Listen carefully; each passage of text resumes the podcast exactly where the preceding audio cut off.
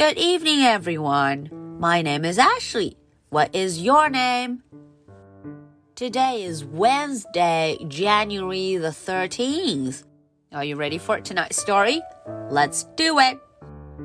Henry and Mudge and the Tall Tree House. 小朋友们晚上好，我是 Ashley，又到了我们周三绘本故事的时间啦。 在今天的故事中啊，我们要跟着 Henry Mudge 一起来瞧瞧这位 Jake 叔叔 Uncle Jake 他造的树屋怎么样呢？好，Ashley 已经等不及要看了，我们一块来吧。Henry and Mudge and the Tall Tree House. The Tree House.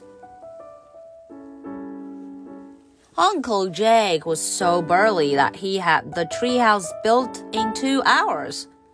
He and Henry and Mudge stood beneath it. Uncle Jake was very proud. Henry was very worried. Mudge was just itchy. Okay, Henry, it's all yours, said Uncle Jake. Going up. Henry looked at Mudge. Henry did not want to get into the treehouse. He did not want adventure without Mudge. But he couldn't hurt Uncle Jake's feelings. He climbed up. He stood in the treehouse and looked around. It was thrilling. It was exciting. It was lonely. Thanks, Uncle Jake. Henry called. It's great. I'll take Mudge for a walk, said Uncle Jake. Have a ball.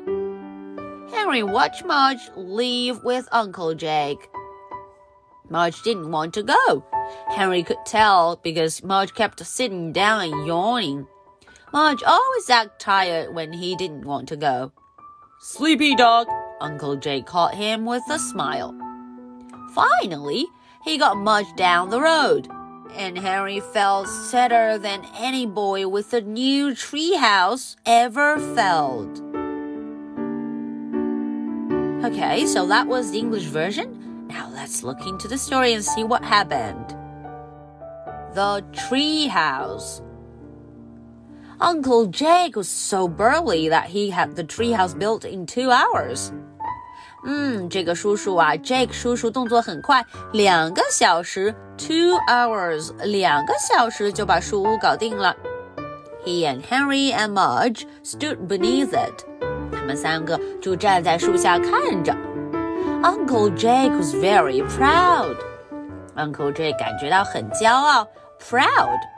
Henry was very worried. Henry 又非常的担心，worried. Mudge was just itchy. Mudge 却非常的痒痒，itchy. 嗯，他拿脚脚在挠呢。Okay, Henry, it's all yours. Going up. Uncle Jake 很兴奋，他说了，Henry，这就是你的树屋了，上去吧。Go on up. Harry looked at Mudge. Harry 看看 Mudge，嗯，他有点不想去。Harry did not want to go into the tree house. He did not want adventure without Mudge. 他呀不想要没有 Mudge 在的冒险。But he couldn't hurt Uncle Jake's feelings, so he climbed up. 但是呢，他也不想伤了 Uncle Jake 的心，不想让 Jake 叔叔难过，所以他就上去了。He climbed up，往上爬，climbed up。 He stood in the tree house and looked around。他站在这个树屋里呀，就左右观看，look around，左看右看。It was thrilling. It was exciting. It was lonely. 嗯，他觉得很兴奋，确实很兴奋，也很让人激动，可是也让人觉得孤单，lonely。Thanks, Uncle Jake. It's great. Harry 在上面就说了：“谢谢你哦，Jack 叔叔，这真的很棒。It's great. I'll take March for a walk.” 嗯，Uncle Jack 并没有发现什么事。他说：“我把 Marge 带走散步喽。” I'll take Marge for a walk. Have a ball. 他说玩的高兴哦，Have a ball. Harry watched Marge leave with Uncle Jack. Harry 在上面看着 Marge 离开。Marge didn't want to go. 可是 Marge 却不想走呢。Harry could tell because Mudge kept sitting down and yawning. 啊，看着 Henry 看着 Mudge 坐在那里一直打哈欠，Henry 就知道了。Henry 知道什么呢？Mudge always act tired when he didn't want to go. 嗯，每一次 Mudge 不想离开的时候，他就会假装自己很累。Sleepy dog, Uncle Jake 说了，真是一只犯困的狗狗呢。Sleepy dog. Finally, he got Mudge down the road. 终于啊，他就带着 Mudge 走了。And Harry felt sadder than any boy with a new treehouse ever felt. Henry 真的太难过了，他比任何刚刚拥有一个新树屋的男孩子 都要难过。He was very sad. Okay, so this is the story for tonight. Now, are you ready for my two questions? Question number one Did Harry like the tree?